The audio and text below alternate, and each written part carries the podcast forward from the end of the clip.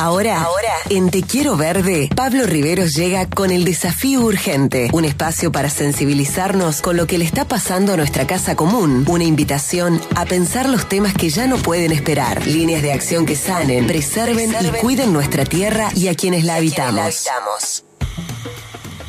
Pablo Javier Riveros, bienvenido a Te Quiero Verde. Pablo, Pablo, Pablo Javier Riveros. Ahí estoy. ¿Cómo andás, Víctor, querido? Ah, pensé que teníamos delay. No, no, no, acá estamos, sino que eh, tenía eh, silenciado el micrófono. Ah, pero deja de mutear el micrófono, amigo.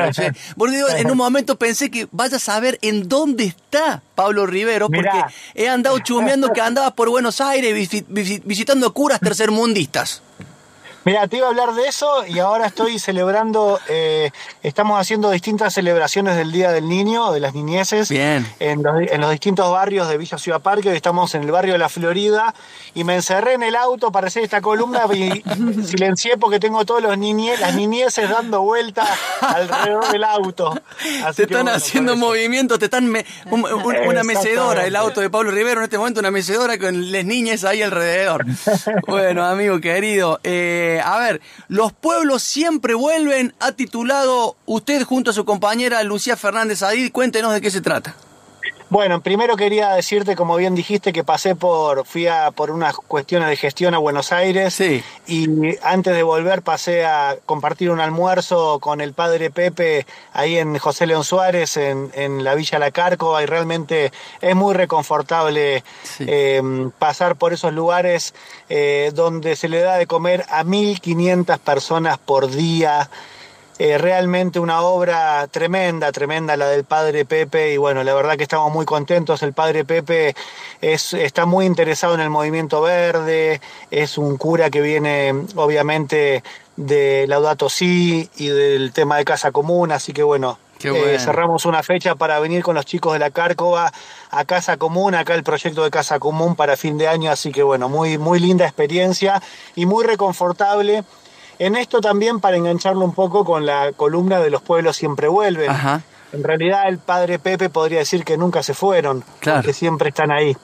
Pero a ver, en un mes tan importante como es agosto para la Madre Tierra, y habiendo recordado precisamente el primero de agosto los cinco años de la desaparición de Santiago Maldonado, de la desaparición física, a quien se lo llevó la gendarmería mientras acompañaba y, defendía la causa mapuche, esta semana, eh, en este mes tan importante, sucedió algo que de alguna manera engloba esto y también engloba varios temas relevantes en la política o en las temáticas de la política socioambiental, que es la que tratamos en esta columna. En primer lugar, la decisión que tomó la Administración de Parques Nacionales de declarar al volcán Lalín como sitio natural sagrado para la comunidad mapuche y su casi inmediata revocación. Sí, sí. Es un tema que en realidad nos permite analizar muchos aspectos, eh, tanto referentes a lo ambiental como a lo político.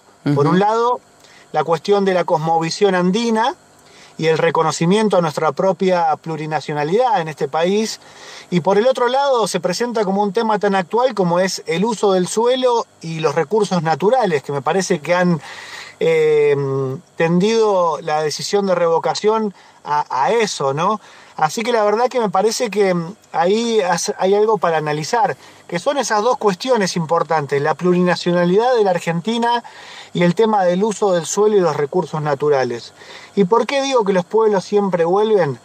Porque vemos, por ejemplo, al pueblo mapuche, un pueblo que se busca eh, demonizar y estigmatizar permanentemente como una especie de enemigo interno, tanto en la Argentina como en Chile, cuando en verdad son parte del origen eh, y, y la, la cosmovisión que traen es parte justamente del abordaje que tiene que haber sobre la naturaleza, que se asocia a lo de los bienes comunes y que evidentemente está enfrentado a las, mena- a las amenazas mercantilistas, fundamentalmente de las empresas mineras, digamos, en la Argentina, y de, las, eh, de la deforestación en, en Chile.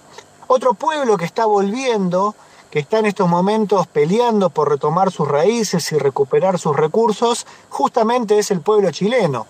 luego de aquel estallido en el año 2019 por voto popular, los chilenos decidieron modificar su constitución, un proceso del que hemos hablado mucho en este espacio. La convención constituyente ha sido un proceso participativo, democrático y popular y con una mirada claramente plurinacional y ecologista. Si el 4 de septiembre se aprueba la nueva Carta Magna, va a traer modificaciones profundas a la normativa de la constitución pinochetista que rige actualmente en Chile. El nuevo texto está atravesado por cuestiones del cambio climático y la identidad indígena, dos aspectos ausentes hasta ahora. Uno de los temas que más se ha debatido es el agua, su uso, acceso y preservación. La nueva propuesta dice que el agua es un bien inapropiable y establece un derecho humano al agua. Importantísima la constitución nueva chilena.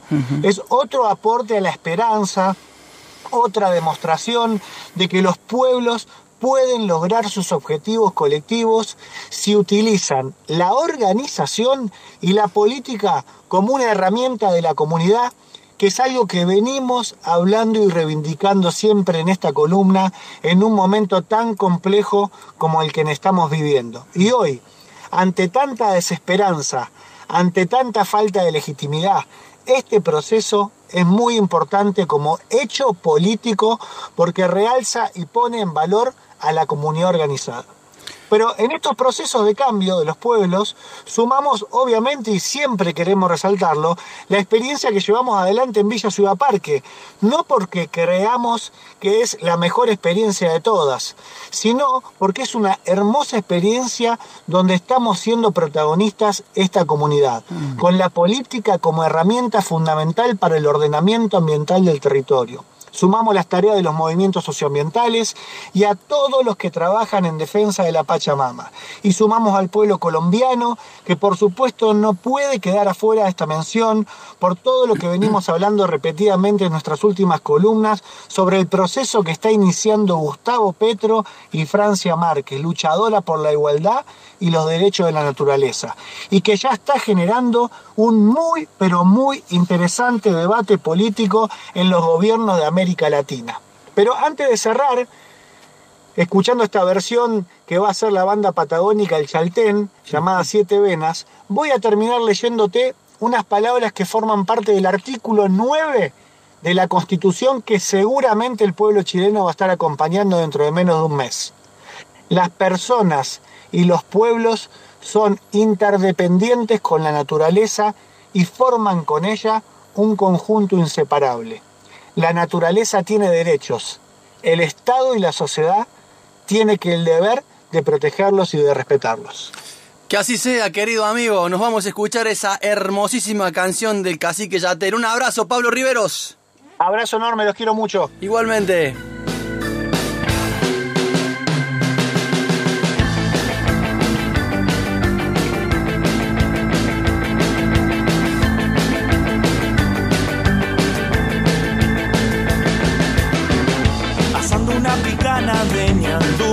Lo sorprendió la tarde en el Yehuen, arriero soñador de piño y luz, que supo ser señor en el Aitén.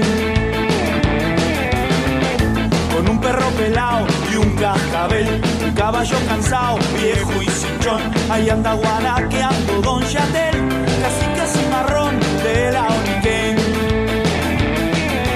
Cuando llega los boliches por un trago de ginebra, suele cantar un cani con fábulas y leyendas y los ojos se le hacia el costado del camino porque ha nacido Tehuelche, Tehuelche.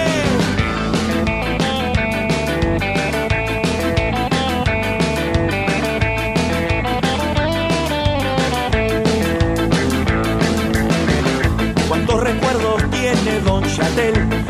De la isla Pavón y del Cardiel, cuando llegaba al barco de Don Luis, trayéndole banderas para él. Cuando el invierno suelta su esplendor y se pinta la cima del Chaltén, se me antoja la estampa de Chatel,